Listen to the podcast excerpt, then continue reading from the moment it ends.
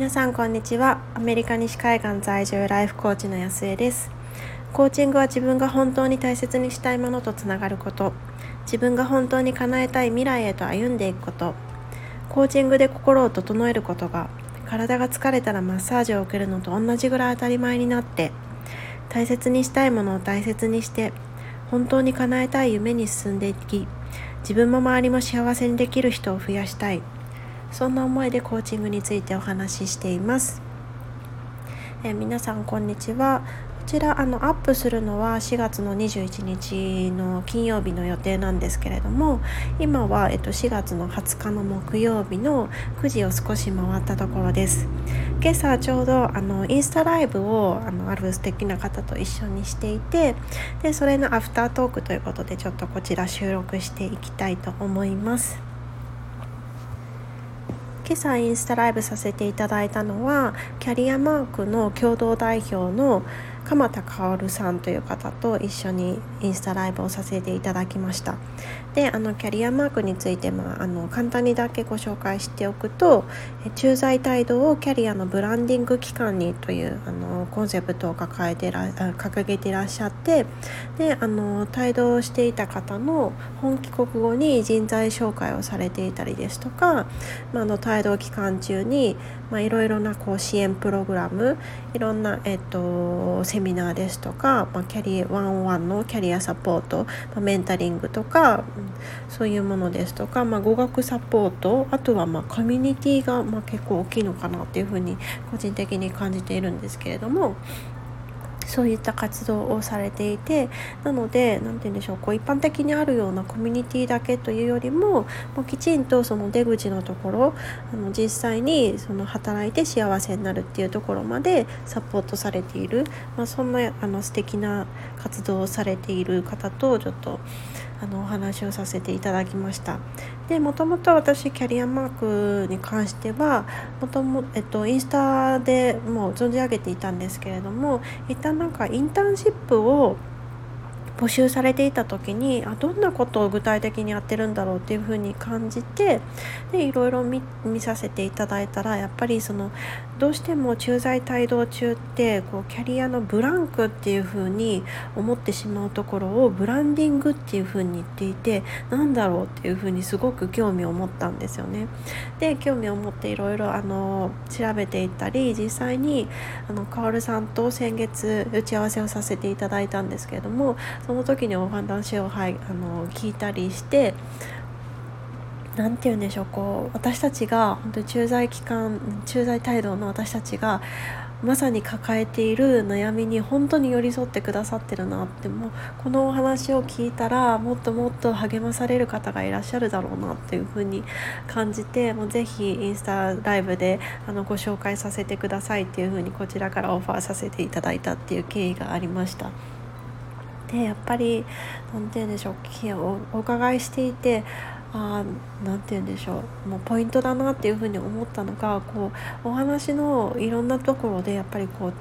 つながりをすごく大事にされていてずっとそのコミュニティをまあ、運営側を薫さんの場合はされているみたいなんですけれどもそういう形で、まあ、人と人とのつながりがこういろんなこうチャンスも連れてきてくれるしそのつながっているその人と、まあ、ある意味つながっていることでその人との違いっていうところからあ自分の強みってこうなんだ自分のその当たり前が強みなんだっていうふうに気づいてでそれをどういうふうにやっていこうっていうふうに考えたりですとか、まあ、そういういろんなことが生まれてきているなっていうふうに感じました。あとはやっぱり帯同中だとどうしてもこうブランク期間というか、まあ、キャリアまああの他の国に行っても働き続けるだろうっていうふうにこう思えることもあるかもしれないんですけれどもやっぱりその国によってはまあかなりその税税金の部分が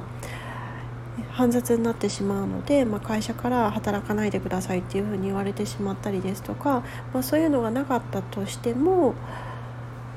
まあ、どうしてもその日本じゃないから働けないんじゃないかっていうふうに勝手に思い込んでしまってでそこであのブランクになってしまってっていう方もいらっしゃると思うんですよね。でまあいろんな背景はあったとせあったとしてもやっぱりその一定期間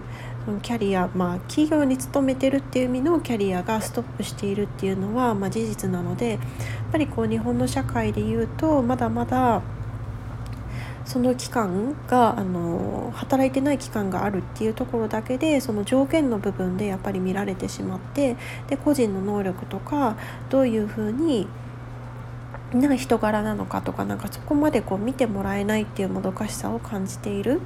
っていうところはものすごく大きいんですよね。で特にその駐在態度をしているような人たちって別にこう好きで何て言うんでしょうブランクになっているわけじゃないはずなんですよ。まあ、私のまあ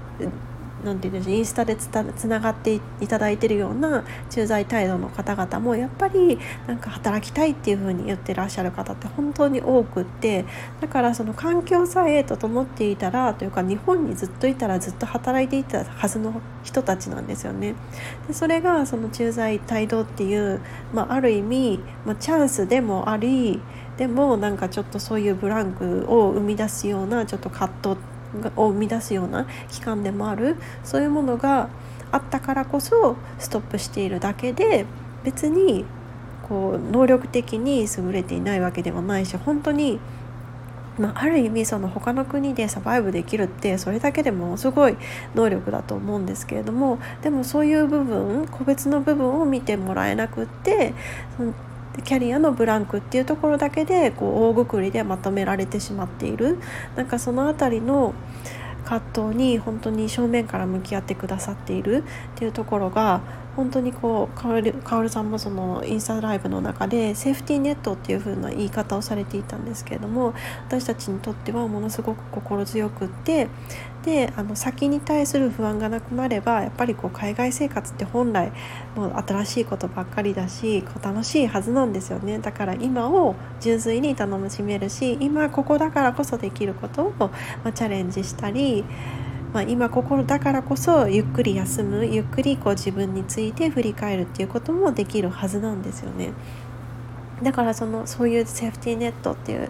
形であの存在してくださっていることは本当に心強いことだなっていうふうに感じました。でなんとなくこうセーフティーネットっていうとちょっとネガティブな、ね、思いを感じられる方もいらっしゃるかもしれないんですけれどもでもそこはまさにこう人材派遣のところがある出口のところがあるっていうことで、まあ、ともするとやっぱりコミュニティっていうと何て言うんでしょうこう駐在態度のこう愚痴とか不満とかそういうことをまあ、共有するだけみたいな場になってしまいがちかもしれないんですけどもそうじゃなくてじゃあどうしていこうかねってこうこうやってこうサポートしてくださっていてであのいろいろ手伝ってもらえるそういうこう心強さがあるからこそ安心してなんかこう何て言うんですか自分の将来に対して希望を持っていなかったらじゃあこういうふうにやっていきたいとか自分の強みは何なんだろう棚卸ししてであのまあ、今後働いていきたいっていう風な前向きなところにもなっていかないでしょうし、うん、だからそういうコミュニティのその雰囲気を作り出してるのもやっぱりそのマインドだけじゃなくって実が伴っているというかそしてその運営メンバーの方々ももともと駐在態度だったり、まあ、今も駐在態度をされている中でもちゃんとキャリアとして積み上げていかれているそういう姿を見せていただいてだから自分もできるはずっていうふうに思える、まあ、ここが大きいんじゃないかなっていうふうに感じました。インスタライブの中では今ちょっと広がりつつあるキャリアブレイクっていう考え方ですとかまあ、いろんなこうなんでその駐在態度の方を取っていただいてるのかとかそういう背景までいろいろ教えていただいてあなんかこういう風になってるんだなっていう風にこうやっぱり知識がないとわからないからこそ不安になるっていうところもあるはずなので、まあ、その部分も私としてももうちょっと情報を取り入れてあのクライアント様をもっともっとこう安心して進んでいけるように私自身のクライアント様もまあサポートの方にサポートできるようにしていきたいなっていうふうに思ったところもありますしやっぱりそのいろんな、まあ、あの中途採用のそのエージェントがある中でやっぱりここまでこう個人を見る見てくださるところってあんまりないと思うんですよね。もちろんそのいろんなエージェントのところでも、まあ、何ができるかとかいろんなこう今までのキャリアの棚卸しっていうことはしていくとは思うんですけれどもどうしてもゴールがそのどこかにあの採用していただくことっていうところがゴールになってしまってそのでもその後に続くはずの幸せに働いていっているその働くことで自分の価値を生かしたり自分のその何て言うんでしょうやりたいことを実現していったりっていうところを感じてどういう感情を得ていくか。でその感じてる感情の通りの人生になっていくのでその部分までやっぱりこう見るのが難しいと思うんですけれどもこういうふうに駐在帯同中からコミュニティ活動なりセミナーとかを通じてどういう人柄なのか本当にこの人が会うのはどういう環境なんだろうっていうことを真剣に考えてくださってそのどこかに就職っていうのがゴールじゃなくてその先まできちんと寄り添っていただいている気持ち的に寄り添っていただいているこういう組織があるのは本当に私たちにとっては心強いことなのでこれからも何かサポートができることがあったらサポートさせていただきたいなっていうふうにあの強く感じたインスタライブでした。ということで今回は、え、インスタライブの、え、後日談ということで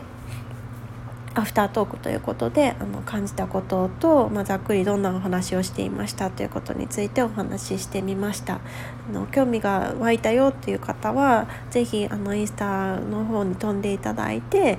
あのちょっと1時間で長いんですけれども本当に何て言うんでしょう、まあ、キャリアマークのその活動自体もとても素敵なんですけれどもその鎌田薫さんのそのお人柄が本当にこうパワフルでこう聞いているだけで元気をもらえてあ私もできるかもしれないっていう風に思わせてくださるそんな方なのでそんなあのエネルギーをもらっていただけたらなっていう風に思います。